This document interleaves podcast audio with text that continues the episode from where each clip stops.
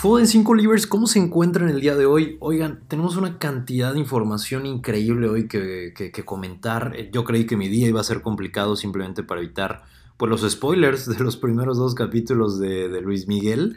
Y, no, tenemos esta cantidad de información que está llegando pues a, manos llenas.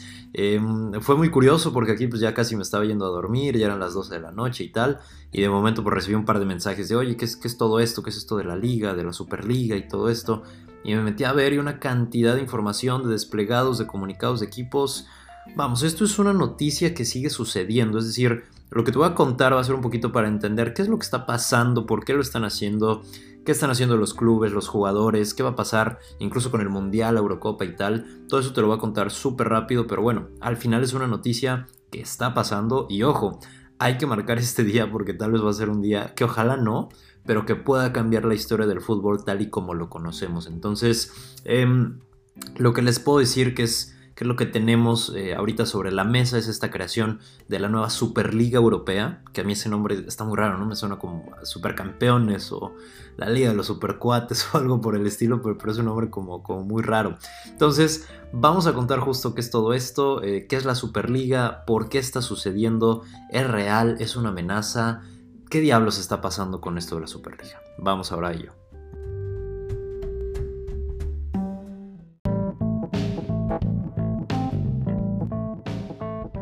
Pues 19 de abril va a ser este día que les digo que puede cambiar el mundo del fútbol para siempre y hay que mantenerlo en, recordatorio. Eh, lo único que nos iba a mantener ocupados hoy, aparte, como les digo, de salvarme de los spoilers de Luis Miguel, si ya volvió Marcela y todo eso, no lo sé, no me spoilen, pero lo que nos iba a mantener ocupados era eso y que la UEFA iba a dar sus nuevos avisos de cómo va a ser eh, la nueva liga, la nueva Champions League.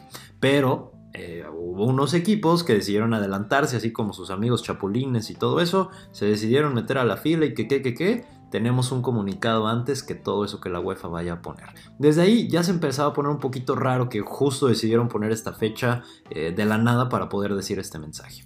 Estos equipos que te cuento, pues bueno, son varios, pero eh, hablamos del Manchester City, el United, el Arsenal, el Tottenham, el Chelsea, Barcelona, el Real Madrid, el Atlético de Madrid, la Juve, el Milan y el Inter, em, que a partir de ahora, y esto no lo pongo yo, sino que ellos mismos se lo pusieron, son conocidos como los fundadores, que les digo que esto parece como de Marvel o de los Avengers o algo por el estilo, y que desde agosto, o sea, prácticamente ya, pues armarían esta liga que decidieron ponerle la Superliga.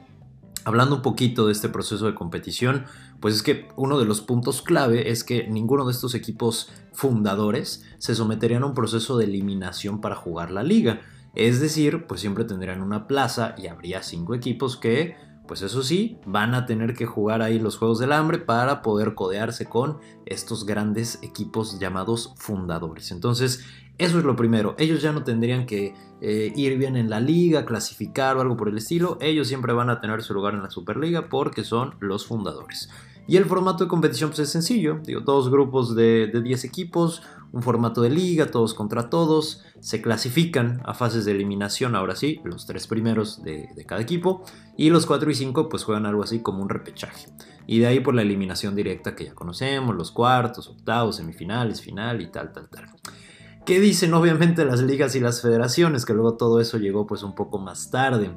Obviamente pues se pusieron en contra de todo esto y lo primero pues fue pensar en posibles sanciones si esto llega a suceder. Las sanciones son varias, digo, van desde las más básicas, es que los equipos pues puedan ser expulsados eh, no solo de las ligas, sino también de las competiciones europeas, todo esto que comentamos de la UEFA, pero también que los jugadores que estén dentro de esos equipos pues no puedan jugar las otras competencias, pero ahora internacionales de la FIFA, de la UEFA y demás. Es decir, hablamos de un mundial o hablamos de una Eurocopa.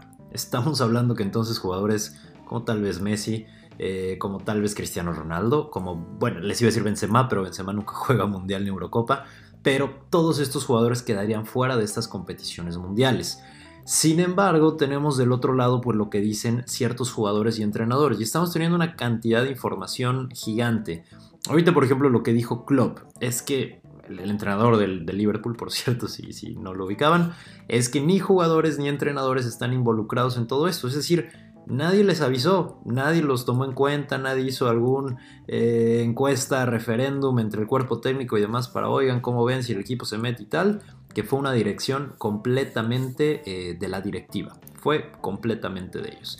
Y pues ya empiezan a salir por los tweets, stories y demás de jugadores, no sé, Bruno Fernández poniendo que los sueños no se pueden comprar, jugadores incluso antiguos como Luis Figo eh, o como Gary Neville poniendo también su enojo y también su descontento con todos estos clubes por lo que están haciendo esto. Vamos, hay ahorita una, una posible pelea interna dentro de todo esto. Sin embargo, pues bueno, al final todo este punto o por qué se está haciendo esta liga es por el factor dinero, que eso al final va a ser lo importante. Ojo, eh, yo estudié negocios, sé que los equipos, más allá de ser un equipo de fútbol, son prácticamente unas empresas y esas empresas tienen que ganar más dinero. Entonces, e, e, este punto que te voy a contar es la base, para mí, de por qué se está haciendo todo esto de la Superliga. Entonces, obviamente, em, por ejemplo, les pongo unos números. El ganador de la Champions pasada, digamos el Bayern Múnich, por ganar la Champions ganó 118 millones de euros aproximadamente. Esto nada más de competiciones, ¿eh? no estamos hablando de teles, de patrocinios, de tal, no, pura competición. 118 millones de euros. Se dice que ahorita el ganador de la Superliga no ganaría ni cerca de 118, sino cerca de 250 millones de euros, es decir, mucha más cantidad de la que ahorita pueden aspirar estos equipos. Y luego, si eso le sumamos los derechos de televisión, que generalmente los dividen, y aquí, ojo con los clubes fundadores que se llevan todo, en derechos de televisión el 65% se lo llevarían los clubes fundadores, 20% a méritos deportivos y 15% a la distribución comercial entre todos los equipos. Entonces, otra vez los equipos fundadores pues tomándose más parte de, de ese pastel. Y al final, ¿por qué se pudo dar todo esto tan rápido? Ojo, no fue de la noche a la mañana ha habido noticias por ahí que había que leer entre líneas y demás de los equipos solicitando mejores fondos y tal, y nada sucedía. Yo sé, de momento te puedo decir 118 millones de euros, ¿qué más necesitan con todo eso? Pero los equipos gastan muchísimo más que todo eso, entonces en esa parte lo puedo llegar a comprender. Sin embargo, ahora el tema COVID hizo que todo este proceso de que los equipos necesitaran más dinero se acentuara muy muy rápido. Hay muchos equipos que tienen deudas y lo comentábamos en Food 5 hace un año.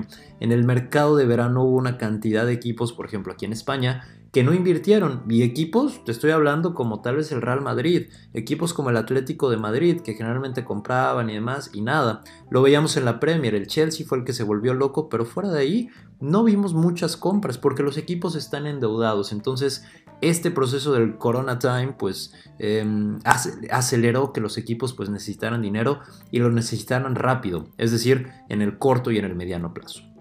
Al final, eh, pues bueno, hay que decirlo, si también esto funciona y que económicamente pues es muy probable que pueda funcionar, tal vez otras confederaciones agarrarían este modelo y podría ser el cambio ya no solo a nivel europeo, sino también a nivel mundial, pues al final de este deporte que tanto nos, nos enamoramos. De nuevo, comprendo ciertas cosas a nivel de negocios, eh, ahora te cuento mi opinión a nivel fútbol, a nivel aficionado, negocio lo puedo llegar a entender, pero híjole, qué, qué complicado que la hayan hecho esto en el mundo del fútbol. Y ahora te cuento por qué.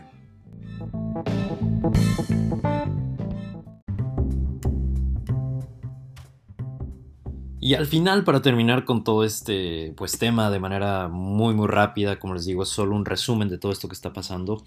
Una parte de mí quiere creer que esto es solo una advertencia para propiciar la negociación. Sin embargo, el que ya haya habido pues este tipo de comunicados, el que incluso ya hay un presidente que ahora es Florentino Pérez, que este señor se mete en todos los negocios, es increíble el, negociador que es, donde hay dinero está Florentino Pérez, y que bueno, pues que los clubes ya se hayan unido eh, de esta forma, pues pareciera algo más que una advertencia, el que ya haya habido este tipo de comunicados oficiales, el que incluso ya haya una fecha para iniciar la liga, el que ya haya un fondo eh, económico para poder empezar a financiar toda esta liga y demás, vamos, ya no suena tanto advertencia. Sin embargo, pues bueno, es algo que, a mí me encantaría creer.